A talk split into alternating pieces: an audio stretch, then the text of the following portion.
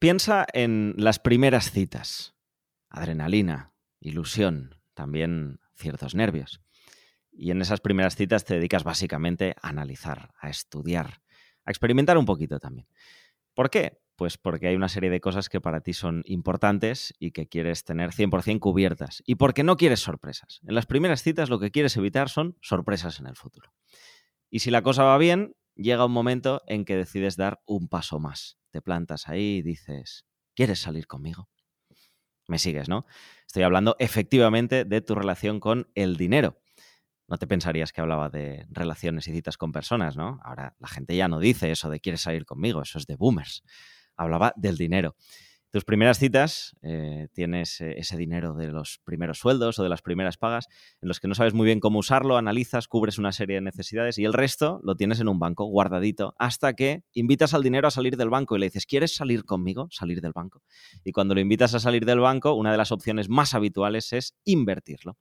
Así que hoy vamos a hablar de inversión. Tengo conmigo a Guillem Roch, él es asesor financiero acreditado por la EFPA y cofundador de Valio. Él tuvo un flechazo con la inversión, hasta el punto que dejó su trabajo anterior de consultor para emprender.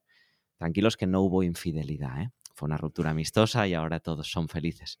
Y con él nos dedicaremos a responder una pregunta en este episodio, que es ¿cómo empezar a invertir? Así cuando tú llegues al punto de decirle a tu dinero, ¿quieres salir conmigo? Tendrás una propuesta tan buena que no podrás resistirte a decirte, sí, quiero.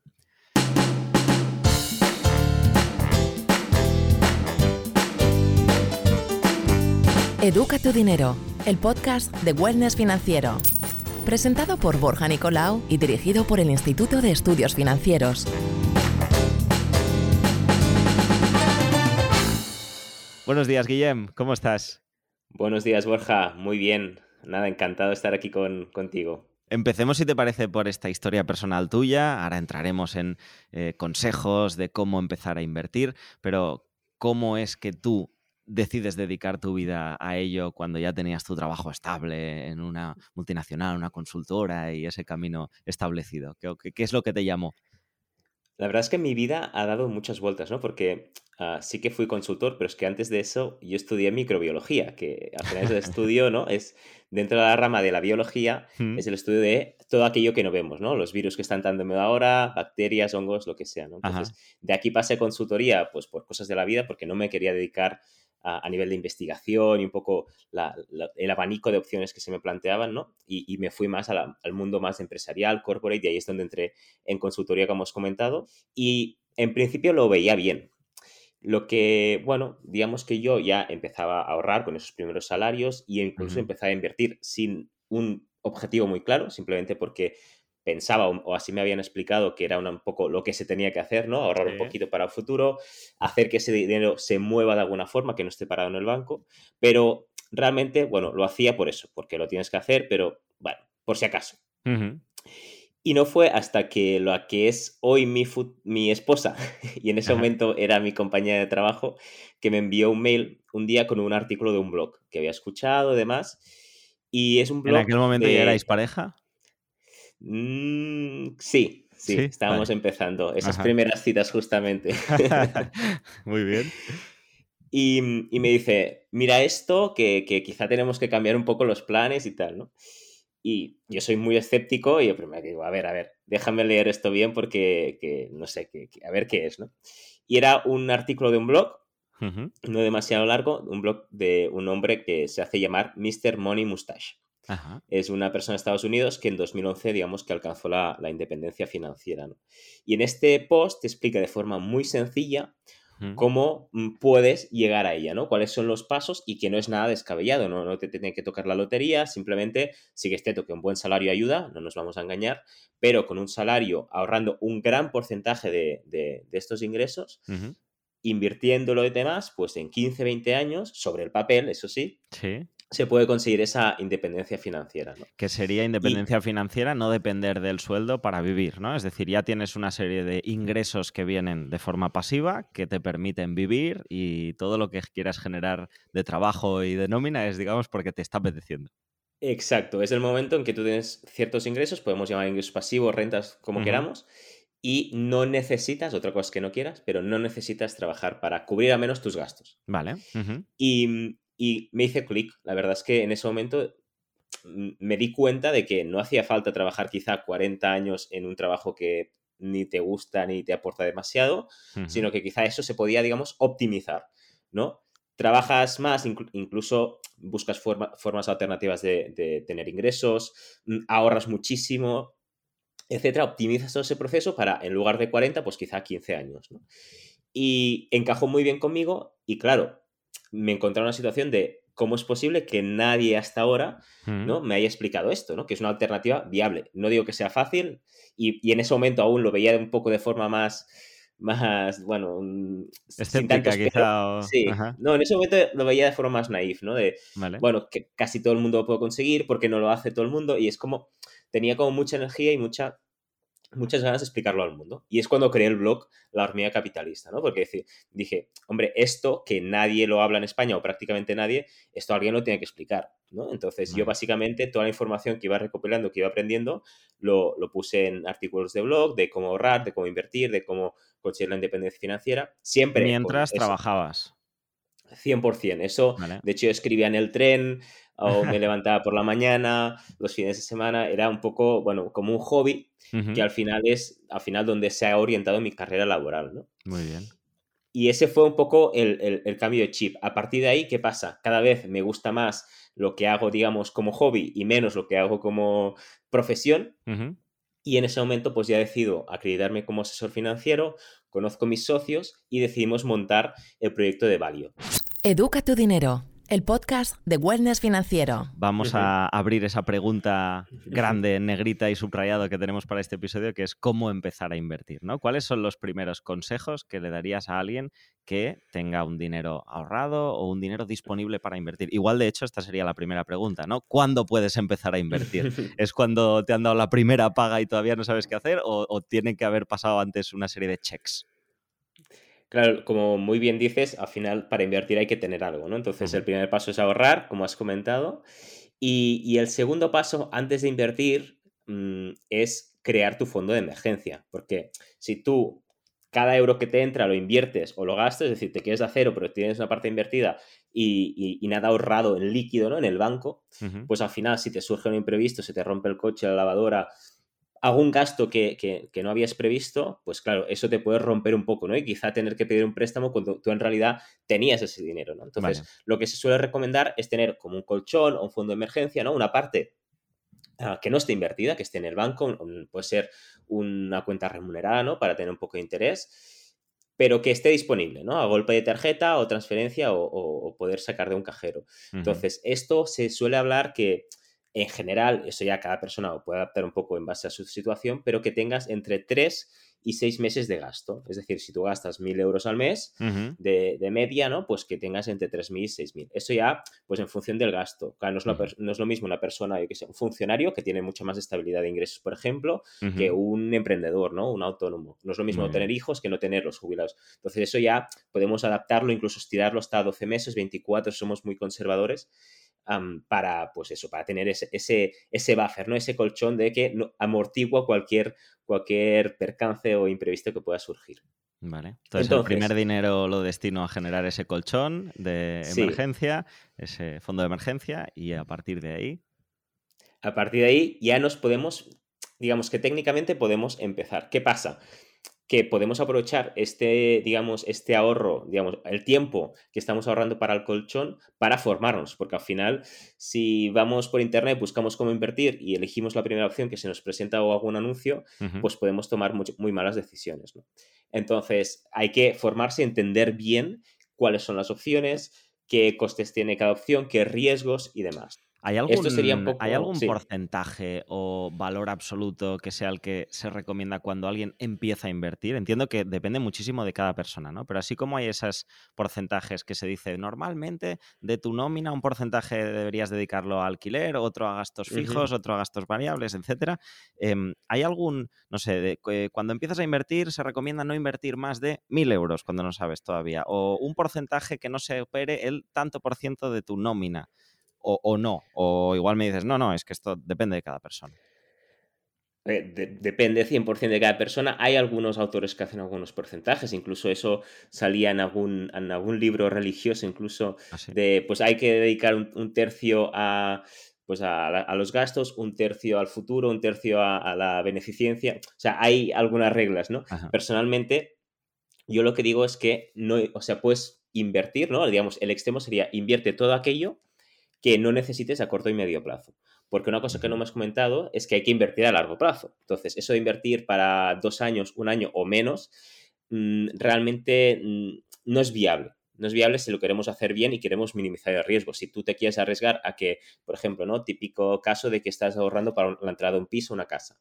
Claro, si esto lo tienes a dos años vista y tú dices, este ahorro lo voy metiendo en un fondo de inversión, aunque sea poco riesgo, te, está- te estás arriesgando a que el, el día que tengas que desembolsar Claro. ese capital, pues esté en negativo, ¿no? Entonces te salga un poco el tiro por la culata. Entonces, siempre a largo plazo. A partir de aquí, si tú no tienes ninguna necesidad, pues ya sea una casa, ya sea lo que sea, a 5 o 10 años vista, ¿no? Todo lo que no necesite- necesites para 5 o 10 años vista, lo podrías invertir técnicamente. A partir de aquí, si quieres invertir menos porque estás empezando, porque tu perfil es más conservador, porque aún estás estudiando diferentes opciones, ya, ya es un- un- una cuestión más personal, ¿no? Pero, pero el máximo podría ser eso, ¿no? Vale, muy bien. Y con ese dinero que ya tengo decidido que voy a dedicar a inversión, entiendo que hay diferentes tipos de inversión, ¿no? Eh, nos comentabas tú que te gusta el símil de la escalera compuesta, me parece que se llama. Sí, la, la escalera compuesta es, bueno, e- es una forma que tenemos eh, en en alguna de nuestras formaciones de explicarlo, porque creemos que es bastante visual. Entonces, personalmente, y esto es una opinión personal, ¿no? Porque, por ejemplo, el inmobiliario, que es bastante, digamos, tiene bastante, bastante, mm, bastante auge en, en España, está muy bien y es una inversión que puede ser muy rentable, pero personalmente yo no me sentiría cómodo en que toda mi inversión estuviera en inmobiliario. ¿Por qué? Porque el- un piso, una casa o un garaje, un local no tienen liquidez o tienen menos liquidez, ¿no? Porque al final para vender tal necesitas pues un periodo de tiempo ah, relativamente elevado, mientras que con un fondo de inversión en las acciones en cuestión de días tienes el dinero en tu cuenta. Entonces, partiendo de la base que creo que la mayoría de inversores van a tener una parte en, en inversiones líquidas, ¿no? Que es decir, financieras, acciones, bonos, fondos de inversión, ETFs, etcétera. Dentro de esta parte, que es donde yo estoy más especializado, no tanto en inmobiliario, podemos, digamos, nos podemos encontrar en diferentes peldaños ah, en cuanto a eficiencia.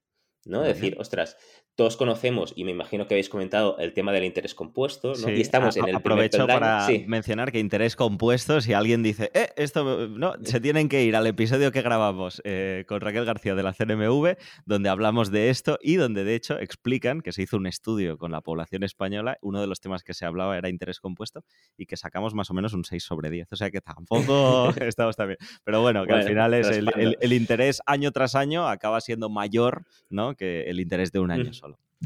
Exacto, y al final es una bola de nieve, un efecto exponencial y demás.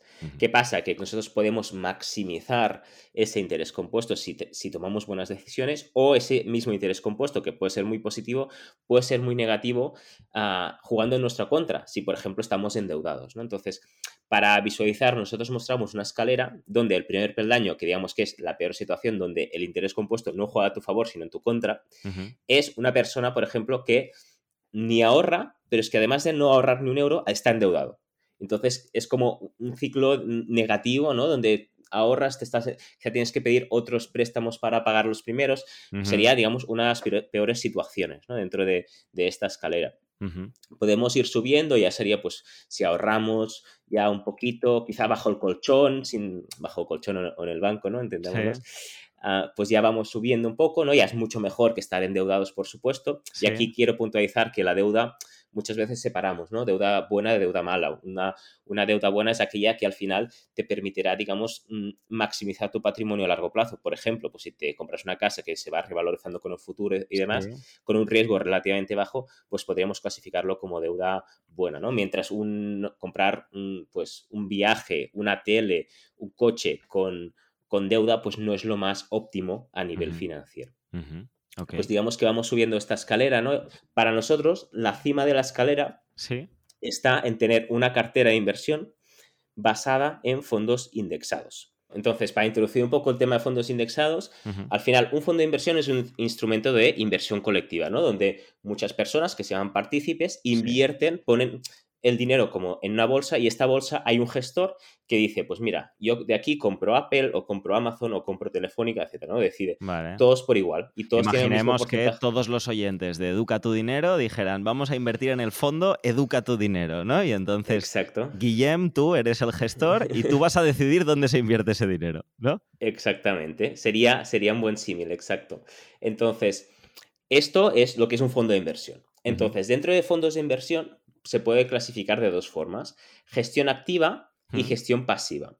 Gestión activa sería, siempre hay un gestor, ¿vale? En todos los fondos hay un gestor, pero hay unos que digamos que tienen trabajan más y otros que quizás no tienen tanto trabajo. Ya os explicaré el motivo. Los de gestión activa sería un poco el símbolo que tú has puesto. Si yo soy el gestor, pues voy a mi, o sea, mi, trabajo, mis ocho o más horas al día de trabajo será analizar empresas, analizar deuda pública, e, etcétera, ¿no? Activos donde creo que ah, el dinero de los oyentes de este podcast va, a obtener más rentabilidad, ¿no? Y, es lógico pensar que esta es la mejor forma de hacerlo más que otras.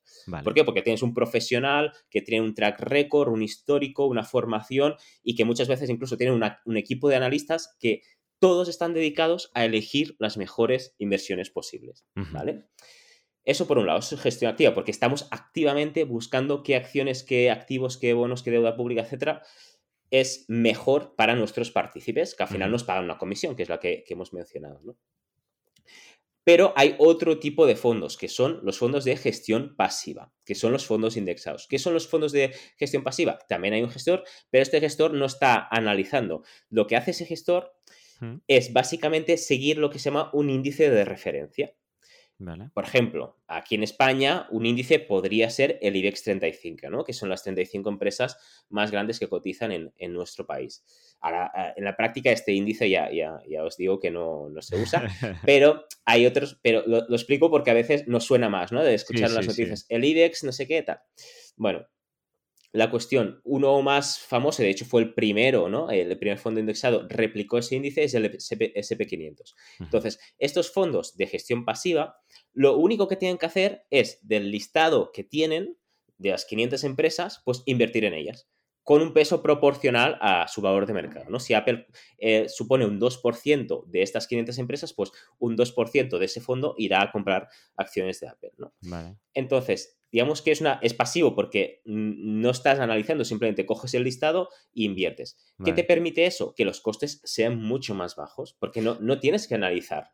Simplemente coges un listado y de hecho varias gestoras, que una gestora es la que tiene el fondo, pueden usar el mismo listado, ¿no? el, mismo índice de referencia. Educa tu dinero, el podcast de Wellness Financiero. Y, muchas veces hablamos de eficiencia y digamos que lo más importante tener en cuenta es, son los costes.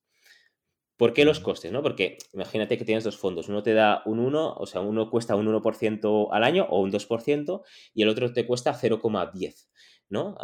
y dices, hombre, sí está bien el coste, ¿no? Es importante, pero a mí lo que me importa es que me dé un, retorno, que es lógico, ¿no? Es decir, si el de que me cuesta un 2% me da un 20 y el que me cuesta 0,10 me da un 5, pues hombre, me iré al, caro, ¿no?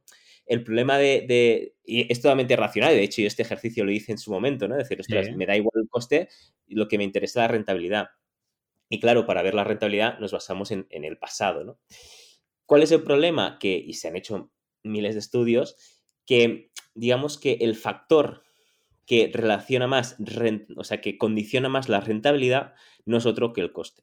¿Por qué? Porque a, la práctica, en la práctica, al final todos estamos compitiendo dentro de un mismo mercado, que suele ser muy eficiente. Entonces, el que parte de unos costes inferiores, y especialmente si es una, una cartera diversificada, tiene muchas más probabilidades de acabar superando los que tienen tiene un coste superior. Es como una carrera, ¿no? Unos van con una mochila llena de piedras y el otro va sin nada, ¿no? Ah, con, la ropa puesta. Entonces, estadísticamente es, mucho más probable que el que no tiene piedras acabe ganando la carrera que el que sí las tiene, ¿no? Habrá casos excepcionales que el que tiene piedras pues es un crack y es, de los mejores del mundo, siempre estadísticamente por azar hay casos puntuales, pero, mm, y estamos hablando de mm, porcentajes del 90-80% de probabilidades de elegir un fondo indexado ah, con costes bajos acabar siendo más eficiente. ¿Qué diferencia hay entre invertir en el SP, por ejemplo, o, en el IBEX? Porque yo puedo comprar un IBEX, ¿no? ¿O no? O, Tú técnicamente, en el caso del IBEX, podrías comprar las acciones de las 35 empresas que en este caso forman el IBEX, ¿no? 35 aún es una cifra asumible, pero si hablamos de 500, ¿qué es lo que ocurre? Que a no ser que tu patrimonio sea de miles de millones de euros, cada compra y cada venta que tú hagas de estas empresas vas a tener que pagar una comisión al broker.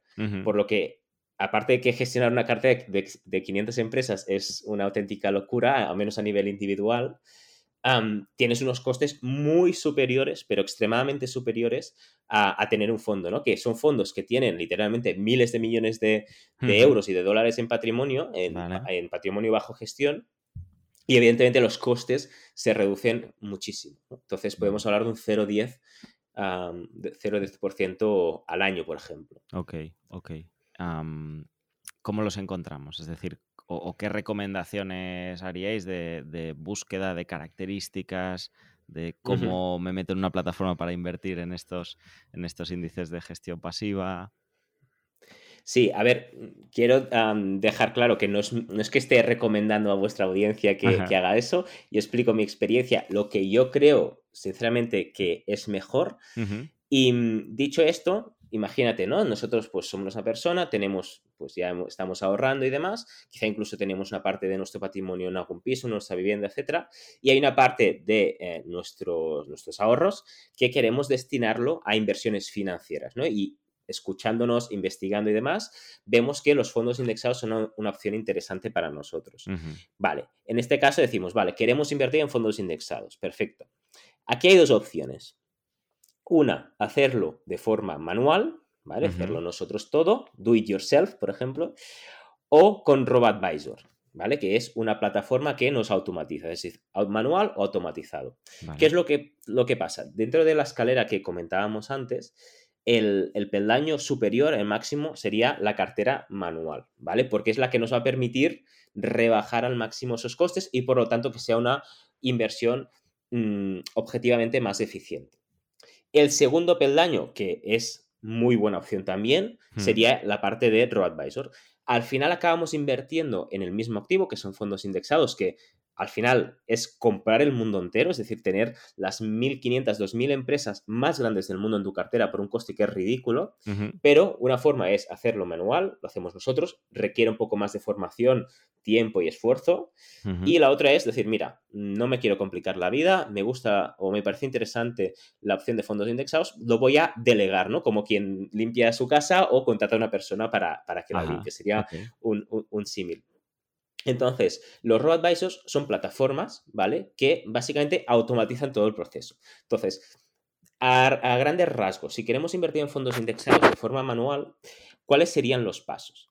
Bueno, lo primero que necesitamos saber es nuestro perfil de inversión, porque claro, no todas las carteras de inversión tienen el mismo riesgo. Entonces, en base a, pues eso, los objetivos que tenemos, ¿no? No es lo mismo invertir a cinco años que a más de 10 nuestra estabilidad laboral, nuestra edad, nuestra experiencia previa invirtiendo. Todo esto nos acabará dando un perfil de, pues podemos arriesgar más o podemos arriesgar menos. Que esto depende tanto de nuestra situación personal, ¿no? Como de nuestra personalidad, ¿no? Hay personas que, aunque sean funcionarios, vivan solas, está todo pagado, etcétera, no puedan asumir demasiado riesgo. ¿Por qué? Porque cuando vean, no, entren en, el, en la plataforma de inversión o advisor o lo que sea y vean que están a un menos 10%, pues quizá esa noche la pasan mal. Claro, claro, claro. O sea, habría una serie de como una serie de preguntas ¿no? que nos haría para definir el, o, que nos deberíamos hacer nosotros en este caso, porque es inversión manual ahora aquí, que para definir nuestro perfil, entre ellas el plazo con el que estoy invirtiendo, ¿no? la, la estabilidad económica que tengo, es decir, tengo una nómina que me entra fija cada mes, soy un autónomo que un mes me entra esto, otro mes me entra lo otro la edad, que entiendo que va relacionada con el plazo, y el riesgo que quiero asumir, que esto ya es una cosa más relacionada con la personalidad, ¿no? Como decías. Exacto. ¿Hay alguna porque esto es complejo, ¿no? Son muchas preguntas, muchas variables, como, al final, ¿cuál es mi perfil, ¿no? Aquí hay test por internet que podemos usar que son sencillos, al final son referencias, ¿eh? No, no, no tenemos que tomar todo como, como una, una respuesta absoluta. O incluso y me voy otra vez a la parte de, de RoboAdvisor, estos tienen test y son públicos y gratuitos. Muchas veces podemos hacer ese test que ya está montado y decir, pues mira, tú tienes un perfil tanto, más elevado, más moderado, más conservador, etc. ¿Se suele trabajar sobre 10, por ejemplo, o no? ¿O hay... Sobre 10 o sobre 5, sí. Eso ya cada advisor, porque un advisor en base, por ejemplo, sobre 10, si, es la, si, es, si eres el 9, pues te ofrecerá la cartera que él tiene para el perfil 9, ¿no? 6 o 5, etc. Pero nos puede, o sea, porque al final decimos, vale, sí, perfil de riesgo, pero eh, tengo un riesgo elevado. ¿Qué significa eso? Eso significa el porcentaje de renta variable y renta fija. ¿Vale? En este podcast estamos introduciendo muchos conceptos, ¿eh? hay que, hay que tomar, tomar nota, pero es como un curso acelerado de, de fondos indexados.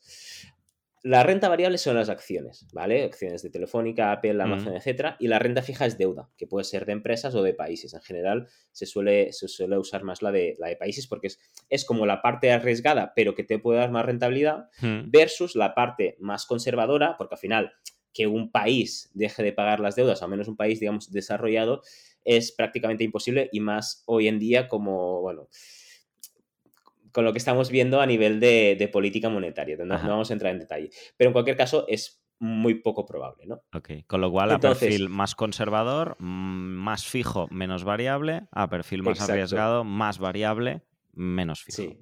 Puede ser una cartera 100% renta variable, 100% acciones, o 100% renta fija y entre un punto y otro los que quieras. ¿vale? Entonces, un perfil moderado podría ser 50-50 perfectamente. Entonces, este porcentaje, hay una regla que, a ver, es un punto de referencia por si, bueno, pues lo, queremos, digamos, ver de forma rápida, ¿no? Que se llama la regla del 110, que básicamente se, trata de restar 110 menos tu edad. ¿Vale? Y el resultado, por ejemplo, tenemos 50 años, pues 110 menos 50, 60. El resultado es el porcentaje que en teoría deberías tener de renta variable. ¿Qué pasa? Aquí solo tiene en cuenta la edad.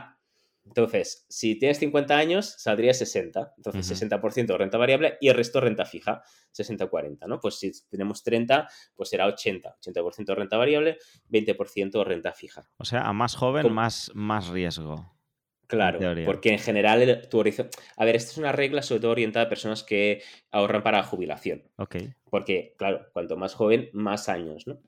Entonces, a medida que te acercas al momento de retirar tu capital, menos riesgo podrás asumir, menos incertidumbre, porque al final la, el que no te pille un año malo, justamente, ¿no? En el año que querías sacarlo y que has asumido mucho riesgo, porque entonces ya no tienes margen para, oh, mierda, lo quería quitar este año, pues...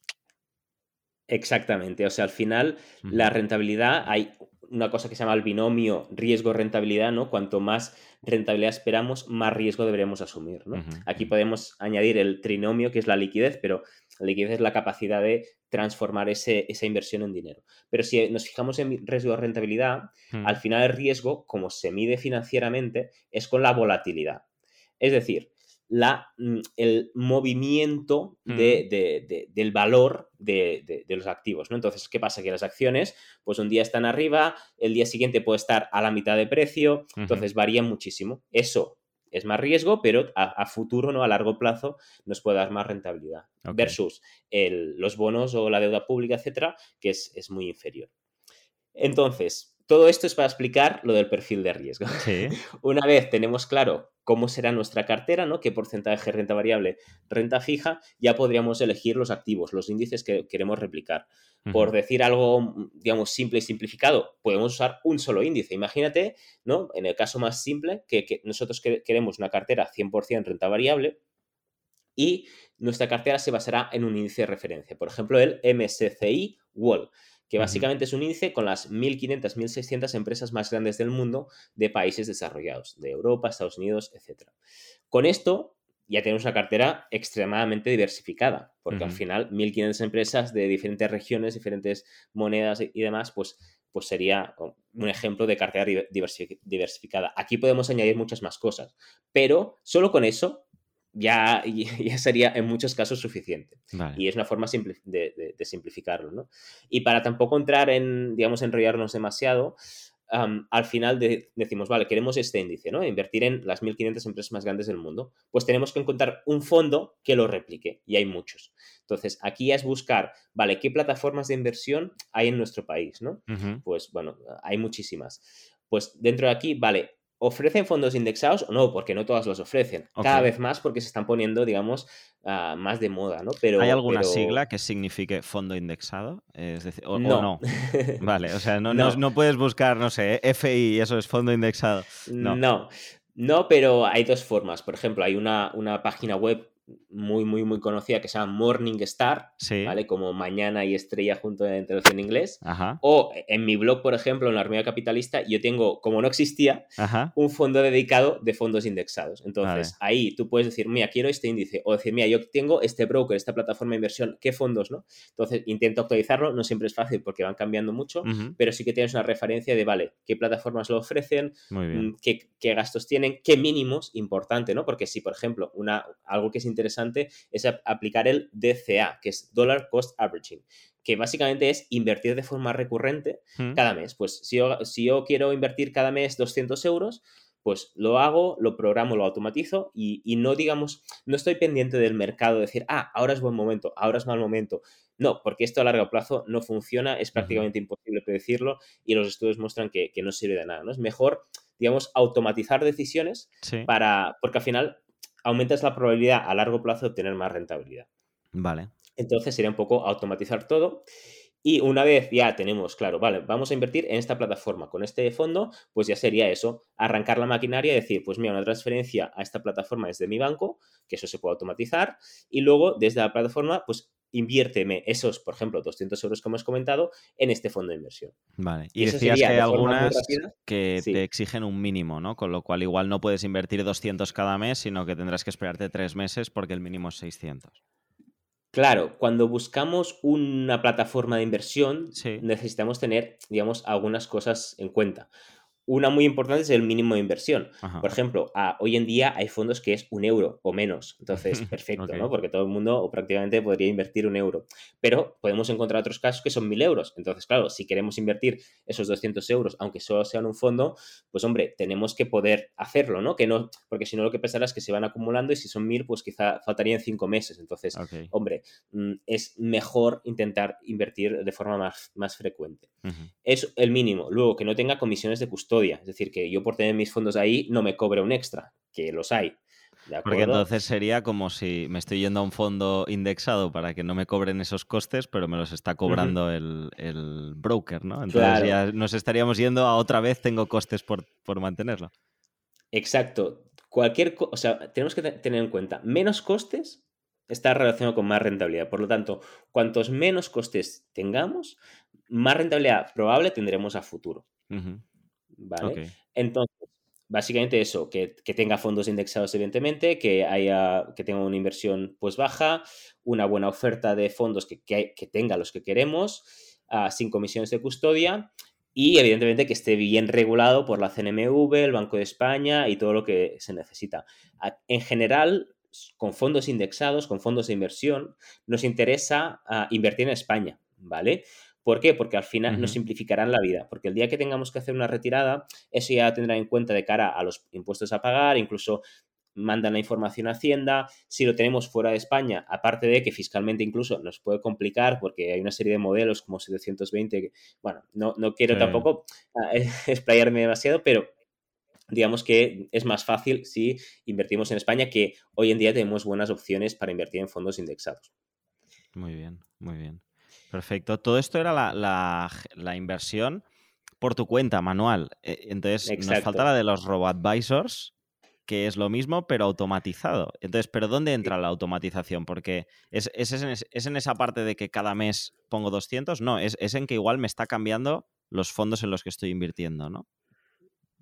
Claro, o sea, manual básicamente necesitas mm, elegir tu cartera, tu nivel de riesgo, saber exactamente los fondos, la plataforma, muchas cosas. Con el RoboAdvisor, lo único que tienes que hacer tú es decidir en cuál invertir, ¿de acuerdo? Una vez has elegido en cuál invertir, tú realmente no ¿En tienes cuál que... de RoboAdvisor? No en cuál de fondo. ¿En- Exacto. ¿En qué RoboAdvisor? No, RoboAdvisor. Hay, hay varios, ¿vale? En España tenemos varios. Tenemos que mirar lo mismo, ¿eh? Que no tenga comisiones, que a nivel de reputación Mm. sea buena, ah, que las carteras estén un mínimo. Pero al final hay cuatro o cinco y la mayoría son buenas opciones. De hecho, en el blog la- lo pueden mirar, que al final lo, hablo de ellos, los analizo, miro las comisiones, las carteras y demás, y, y lo pueden ver, ¿no? Ayer vi este vídeo. 13 minutos, o sea que en 13 minutos lo tenéis. Es el extra, es el extra de este episodio. Perfecto. Pues una vez hayamos tomado esa decisión, todo lo demás se va a encargar el RoboAdvisor. ¿Cuál va a ser el proceso? Pues Mm. entramos. Puede variar un poco el proceso, pero digamos a grandes rasgos es todo el mismo, ¿no? Nos hacen un test, que ese test es para determinar nuestro perfil de inversión. Y dirán, pues mira, por ejemplo, tú tienes un perfil 8 de 10. Y para los perfiles 8 de 10, yo propongo esta cartera, ¿vale? Que es una cartera, pues por ejemplo, 70% renta variable, 30% renta fija. Perfecto. Pues le doy a siguiente, creo la cuenta, me abrirá una cuenta en una plataforma de inversión que ellos utilizan, ¿vale? Que realmente ni nos daremos cuenta porque nosotros solo hablaremos, ¿no? In- Interaccionaremos con los robo-advisors. Y una vez tenemos esa cartera, solo faltará poner el dinero dentro de la cuenta. Eso sí, tendrá que superar el mínimo, ¿vale? Hay robo-advisors que tienen mínimos de 150 euros y hay otros que pueden llegar a Ujú. 3.000 o 10.000, ¿vale? Eso ya también es una de las características que tenemos que valorar en el momento de elegir un robo-advisor u otro. Y con el RoboAdvisor puedo hacer lo mismo de que cada mes programo una transferencia y voy Sí, incluyendo es más dinero, fácil. Es más fácil porque eh, nosotros tenemos un número de cuenta que será ah, unipersonal, ¿no? En este, bueno, podría ser una pareja también, ¿no? Pero tenemos un número de cuenta que será nuestro y todo el dinero que enviemos ahí, si nosotros, por ejemplo, en nuestro banco programamos una transferencia de 200 euros al mes a ese, una vez entre el dinero, Ujú. el robo-advisor sabe que tiene que invertir ese dinero. Entonces, en base a nuestra cartera, lo irá repartiendo. Dirá, pues tanto aquí, bien. tanto allá. Pero es que además la gracia de RoboAdvisor es que, digamos que no hay mantenimiento por nuestra parte. ¿Por qué? Porque constantemente está mirando. Imagínate que tienes una cartera 70-30, ¿no? 70% renta variable, 30% renta fija. ¿Qué pasa si al cabo de un año la renta variable, como suele pasar, crece más, ¿no? De valor. Pues imagínate, pues y de 70-30 y a los 70-30, quizás 80-20, porque el, el 70 ha crecido más versus, o sea, la renta variable ha crecido más versus la renta fija, que a largo plazo suele ser así. Pues, ¿qué hace RoboAdvisor? Cuando pasa unos determinados parámetros, dice, uy, hay que rebalancearlo. Entonces, coge, el, por ejemplo, el- el 5% que se ha pasado de, de, digamos, de- de- del umbral y lo mueve donde toque, ¿no? Donde esté por debajo del parámetro, el porcentaje definido previamente, ¿no? Entonces, esto, que es algo que como inversores de cartera manual deberíamos hacer, por ejemplo, una vez al año, esto nos podemos olvidar nosotros, ¿no? Y es constantemente están mirando que, que esos porcentajes ¿no? sean los, los adecuados, porque si no nos plantearíamos una cartera probablemente de más riesgo de lo que nosotros habíamos configurado inicialmente. Entonces, a largo plazo, acabaremos, podríamos tener una cartera de 90% renta variable, 10% renta fija, cuando quizá no es la más adecuada. ¿no? Educa tu dinero, el podcast de Wellness Financiero, presentado por Borja Nicolau y dirigido por el Instituto de Estudios Financieros. Muchas gracias, Guillem. Yo creo que tenemos, tenemos mucha chicha para, para nuestros oyentes, para estos primeros pasos de ¿quieres salir conmigo al dinero? De, de dónde invertir. Me quedaba una duda a mí respecto a la gestión, o sea, los fondos de gestión activa, ¿no? Que son aquellos que hemos comentado que tienen unos costes de mantenimiento más altos porque hay una persona ahí detrás que es la que está decidiendo constantemente dónde muevo tu dinero. Entiendo que es habrá gente que preferirá ir por esa por ese camino y que la ventaja que te ofrecen estos fondos es que tienes una persona con la que puedes hablar comparado con las otras o no, o esto no es así. En general, es poco probable que tengas contacto directo con el gestor, a no ser que tengas un patrimonio de millones de euros en su fondo. Normalmente tienes un asesor, entre comillas, que suele Sí. ser más bien un comercial, Sí. ya sea del banco, ya sea de la EAFI, ya sea de lo que sea. Que es el que te ha vendido, te ha recomendado ese fondo. Y en general sí que es cierto que sueles tener un contacto o puedes tenerlo. A la práctica ah, es un comercial, es decir, es como si tú tienes un coche y, y llamas al que te lo ha vendido, pues al final mm, no te va a recomendar otra cosa. No es el mecánico tampoco, ¿no? Eh, eh, sí, el problema es que no, hay- no es independiente. Ok. Y, y, pues eso, si quizá dices que no estoy muy contento con este fondo, con el rendimiento, pues te va a ofrecer otro de su cartera. Pero objetivamente no tiene por qué ser el mejor, ¿no? Y al final suele ser el que está en campaña porque da más comisiones. Bueno, es un mundo que, bueno, que vale la pena tener claro menos cómo funcionan los incentivos. Entonces, la diferencia real es que tus fondos mm, van a estar gestionados activamente y lo que tienes que tener claro, hay fondos de gestión activa, siempre hay alguno, porque estadísticamente funciona así, que supera los índices de referencia. Pero el 90-95% a largo plazo no lo hacen. Entonces tienes que tener claro que si tú quieres invertir en gestión activa, tienes muchas posibilidades de no superar el índice de referencia. Pues te estás jugando una entre 20 de que, de, que, de que vas a ganar, por así decirlo, ¿no? Vas a obtener más rentabilidad, que lo más probable es que no, no sea así. Eso por un lado. Luego vas a pagar más comisiones. Vas a tener una cartera menos diversificada porque un gestor no puede gestionar mil empresas. Quizá pueda gestionar 20, 30 o incluso algunas más, ¿no? Pero 500, mil es que no... O sea, un gestor tiene que estar repasando los balances, eh, la trayectoria. No es viable aunque tengas un equipo de personas, ¿no? Entonces, tenemos una cartera menos diversificada, con más costes y que probablemente no será mejor que un fondo indexado. Pero si tú, aún así, conociendo esto, tú quieres invertir, pues perfecto. O sea, será mejor probablemente, a no ser que sea un, desastre de gestor, que tenerlo en el banco o tenerlo en un fondo que se llaman ah, falsos, o sea, fondos index, es como una pseudo gestión pasiva. ¿Por qué? Porque te lo vendo como si fuera gestión activa, hmm. pero en verdad es, eh, replica un índice. Claro, es muy rentable replicar un índice y cobrar un 2%, porque ni, ¿sabes? ni una cosa ni la otra. Entonces, es, yo antes que invertir en eso, quizá invertir en un fondo de gestión activa que sé cómo es ese gestor porque lo he estudiado, porque me he leído las cartas trimestrales, porque entiendo la filosofía y lo que hay detrás, y porque confío en que lo va a hacer bien. Ah, entonces, es una posibilidad también. Lo más eficiente mm, sobre el papel son los fondos indexados. Ahora, todo lo que salga aquí no quiere decir que sea mala opción, simplemente habrá que estudiar. ¿Y los fondos indexados siguen unos índices, el IBEX, el SP, el que sea, que tienen dentro una cartera de acciones? ¿Quién decide esas acciones? Porque entiendo que habrá unas personas que igual anualmente deciden esas acciones. Es buena pregunta. hay, hay empresas o sea, de hecho, los índices los que dan empresas, por ejemplo, el más famoso es el SP, 500, ¿no? SP 500. SP son las siglas de Standard Poor's, que es una empresa que también hace ratings. Básicamente, Standard Poor's tiene unos criterios. Lo bueno es que son criterios objetivos y en general es cojo las 500 empresas del mercado de Estados Unidos más grandes, con más capitalización, que son, pues tienen más valor, ¿no?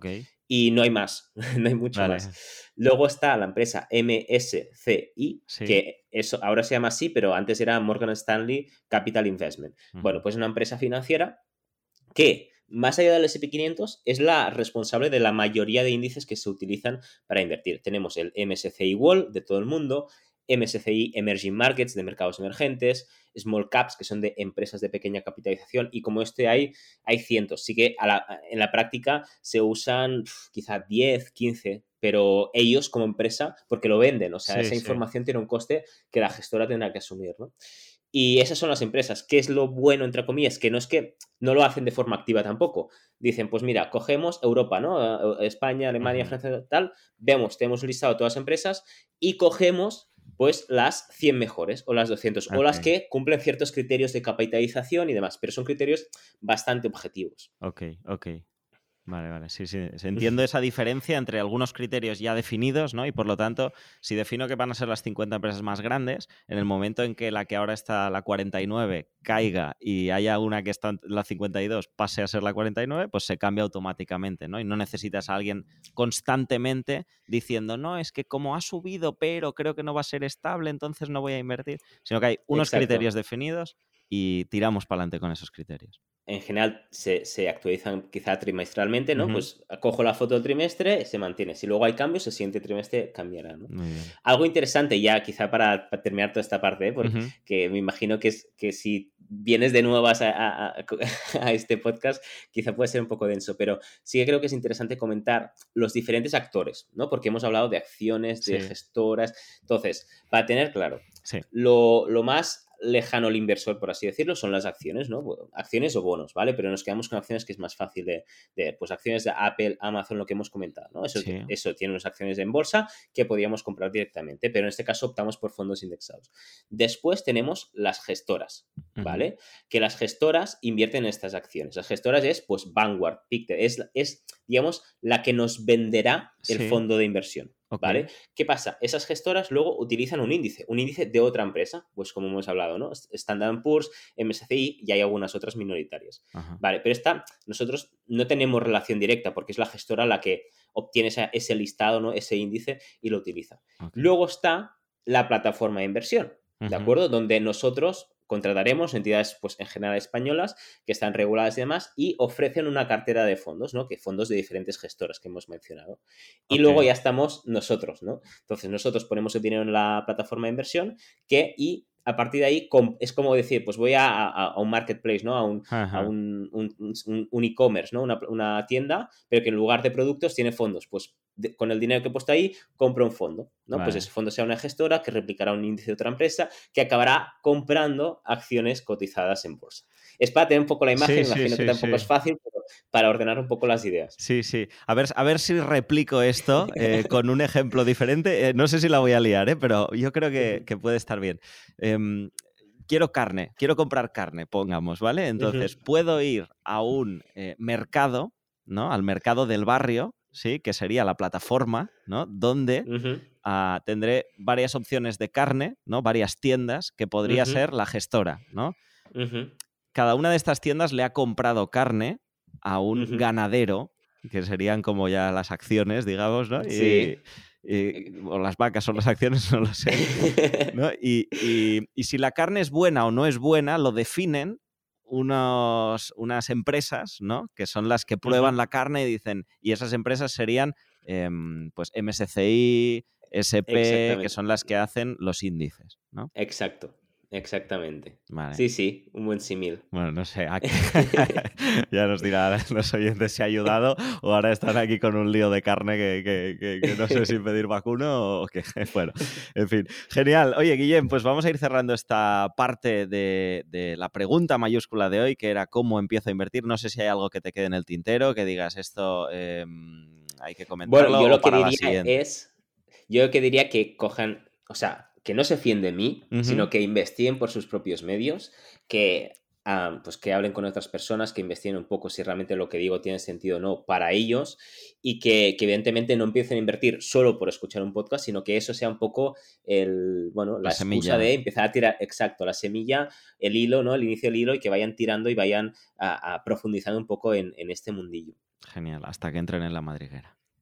Exacto. Muy bien, genial. Pues antes de saltar a la cuenta atrás, que es esas preguntas que hacemos a nuestros invitados para conocerlos un poco más, cierro aquella historia con la que hemos empezado, que es cuando decidiste dejar la empresa para dedicarte 100% a esto, con una semilla, ¿no? En tu caso también fue un blog que leíste y que plantó una semilla que te abrió esa ilusión de la independencia financiera.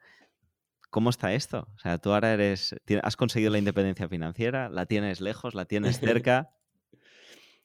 Es muy buena pregunta porque, como bien dices, yo empecé todo eso por este motivo. Lo que me he dado cuenta con los años es que parte de ese ímpetu inicial de explicar al mundo y de querer, ah, digamos, alcanzar este, esta meta, era que profesionalmente no estaba del todo contento, ¿no? No me llenaba del todo. ¿Qué pasa? Que cuando estás en un trabajo que, a ver, tampoco es mal trabajo ni mucho menos, pero dices, no sé si lo haría yo 40 años, ¿no? Y menos a un ritmo elevado como es consultoría. Esa frustración o, bueno, como queramos llamarlo, hacía que este objetivo fuera más apremiante. En el momento en que yo emprendo, tengo un proyecto donde mm, creo que lo que hago aporta valor, que me gusta mi día a día, que no, el lunes no, no estoy deprimido, etcétera, etcétera, ese objetivo pierde relevancia. Que no es que no, ya no tengas objetivo, porque al final creo que te da una libertad personal que, pocas cosas lo hacen, ¿no? Entonces, está ahí, no está cerca. de hecho, probablemente estaría más cerca si hubiera seguido eh, el camino marcado inicialmente en mi, en mi carrera, ¿no? Emprender, que no es fácil y muchas veces no es muy rentable. pero... ni muy lineal. Exactamente pero ah, hace que, no lo necesite tanto, ¿no? Que no esté cada mes haciendo las cuotas para ver cuántos meses más me quedan para trabajar, ¿no? Está ahí, yo ahorro cada mes, invierto cada mes y, hago los mismos pasos que haría si, si, digamos, quisiera ese objetivo cuanto antes mejor, pero mm, mentalmente, emocionalmente me lo tomo de forma más relajada porque no lo necesito tanto, ¿no? Y porque veo que hay alternativas. Sí, tenía aquí apuntado, claro, yo te hacía esta pregunta porque la libertad financiera siempre la relacionamos con el dejar de trabajar, ¿no? Y te quería preguntar, ¿qué harías si no tuvieras que trabajar? Pero por lo que me dices entiendo que empezaste porque libertad financiera significaba dejar de trabajar, pero ahora no quieres dejar de trabajar.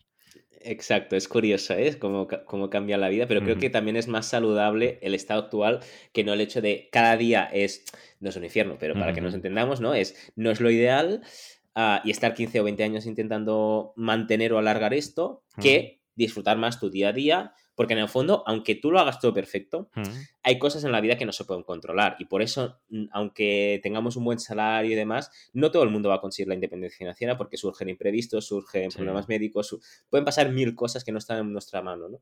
Entonces, creo que es más saludable el que esté ahí, sí, pero que tampoco mm, tu vida sea un fracaso si no lo consigues. Muy bien. Perfecto, pues para conocer un poquito más sobre tu vida y en concreto la vida financiera, abrimos este último bloque que se llama La cuenta atrás.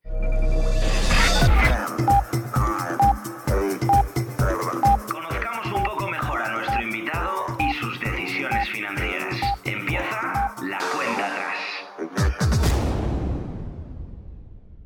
¿Cuál ha sido tu mejor decisión financiera? Yo creo que empezar a invertir joven a los veintipocos años, pocos años. ¿Y la peor? La peor es un proyecto inmobiliario en el que He, oído ese resoplido de como que te ha, te ha dolido ¿eh? recordarlo. Sí, porque aún está en proceso. Entonces, no es que sea una mala inversión, pero cuando te metes en una reforma integral Ah, pueden surgir muchos imprevistos y en nuestro caso han, salido pues prácticamente todo lo que podía salir mal salió mal, pero aún así confiamos en que se va a terminar en algún momento y probablemente el valor de mercado sea inferior o ligeramente inferior a lo que acabaremos pagando, pero, pero bueno, digamos que tampoco es que fuera inversión, ah, pero no es, la, no es la, la mejor ni mucho menos. Muy bien. Si te dieran hoy mil euros, ¿en qué los invertirías? En fondos indexados. Bien, coherente con todo. ¿Te imaginas que ahora dijeras eh, en endeudarme, que era el principio de la escalera? Vale, eh, aprovecho, hago un link aquí muy rápido con nuestro siguiente episodio que va a hablar sobre qué hacer si te toca la lotería. Y si en vez de mil euros te tocara la lotería mañana, ¿qué harías? Entonces es diferente. Primero lo que haría es no hacer nada. Porque lo más probable es que los temas impulsivos pues no, acaben siendo muy... O sea, no hacer nada con el dinero, no, no querías decir no hacer nada de dejar de hacer cosas tú. Eh. Eh, exacto, es decir, dejarlo quieto. Respirar. Respirar, ah, probablemente había una parte destinada a decir, ostras, pues quizá algún viaje mm. soñado que ahora mismo quizá no, no, me va tan bien hacer, mm. pero a la en la práctica probablemente una gran parte de ella iría a fondos indexados porque creo que da igual si es un euro que un millón, o sea, al final la, rentabilidad es la misma. Y quizá una parte más pequeña iría a empezar a invertir de forma, digamos, inmobiliaria. Muy bien. ¿A qué edad hiciste tu primera inversión? Aunque nos has casi contestado en la primera. Sí, yo creo que eran 22 años. 22 años. Los dos patitos. Muy bien. ¿Vives de alquiler o de propiedad? En alquiler, porque el proyecto que te he comentado pues aún no, no, está acabado. está la reforma integral en marcha. Y por último, ¿tienes algún criptoactivo? Tengo algo de Bitcoin. Sí, como no lo veo, para mí no es una inversión, es por un lado un seguro ante eh, cisnes negros, ante escenarios que ahora mismo ni se me ocurren, pero podrían ocurrir, sobre todo más a nivel estatal, europeo y demás. Y una manera también de diversificar un poquito más, ¿no? Si el, Exactamente. si el fondo indexado es la mejor manera de diversificar, pues fuera del fondo indexado, un poquito de Bitcoin. Perfecto. Muy bien, Guillem, pues muchísimas gracias por pasar por Educa tu Dinero, ayudarnos a responder esa pregunta de cómo empiezo a invertir y nada, te deseamos lo mejor en ese proyecto, en esa aventura que ya llevas unos años dedicándole gran parte de tu tiempo y que no quieres dejárselo de dedicar, que eso es muy bonito. Muchas gracias, Borja. Un placer. Espero que todo se, haya entendido. Sé que han sido muchos conceptos, pero bueno, que sea un poco el incentivo de seguir investigando, seguir formándose y no dejar tampoco, y eso lo quiero remarcar, que no haya un parálisis por análisis, ¿no? De intentar tener todo perfecto, todo controlado para empezar, porque muchas veces eso no ocurre. Entonces, tenemos que estar formados 100%, pero bueno, que también tenemos que dar el paso, ¿no? Entonces hay que encontrar un equilibrio entre esperar y ya empezar un poco a, salir con esa persona a esas primeras citas, ¿no? Porque si no decimos él, él quiere seguir conmigo, pues al final tampoco va a ser una buena decisión. Genial, pues mira, aprovechamos para dejar aquí la dirección de correo del podcast. Escríbenos a podcast.iefweb.org. Y si alguna persona, eh, gracias a este episodio o la suma de los varios que ya llevamos, se anima a dar el primer pasito, que nos escriba y nos diga, he dado el primer pasito, que nos hará mucha ilusión. Muchas gracias, Guillem. Hasta pronto. A vosotros.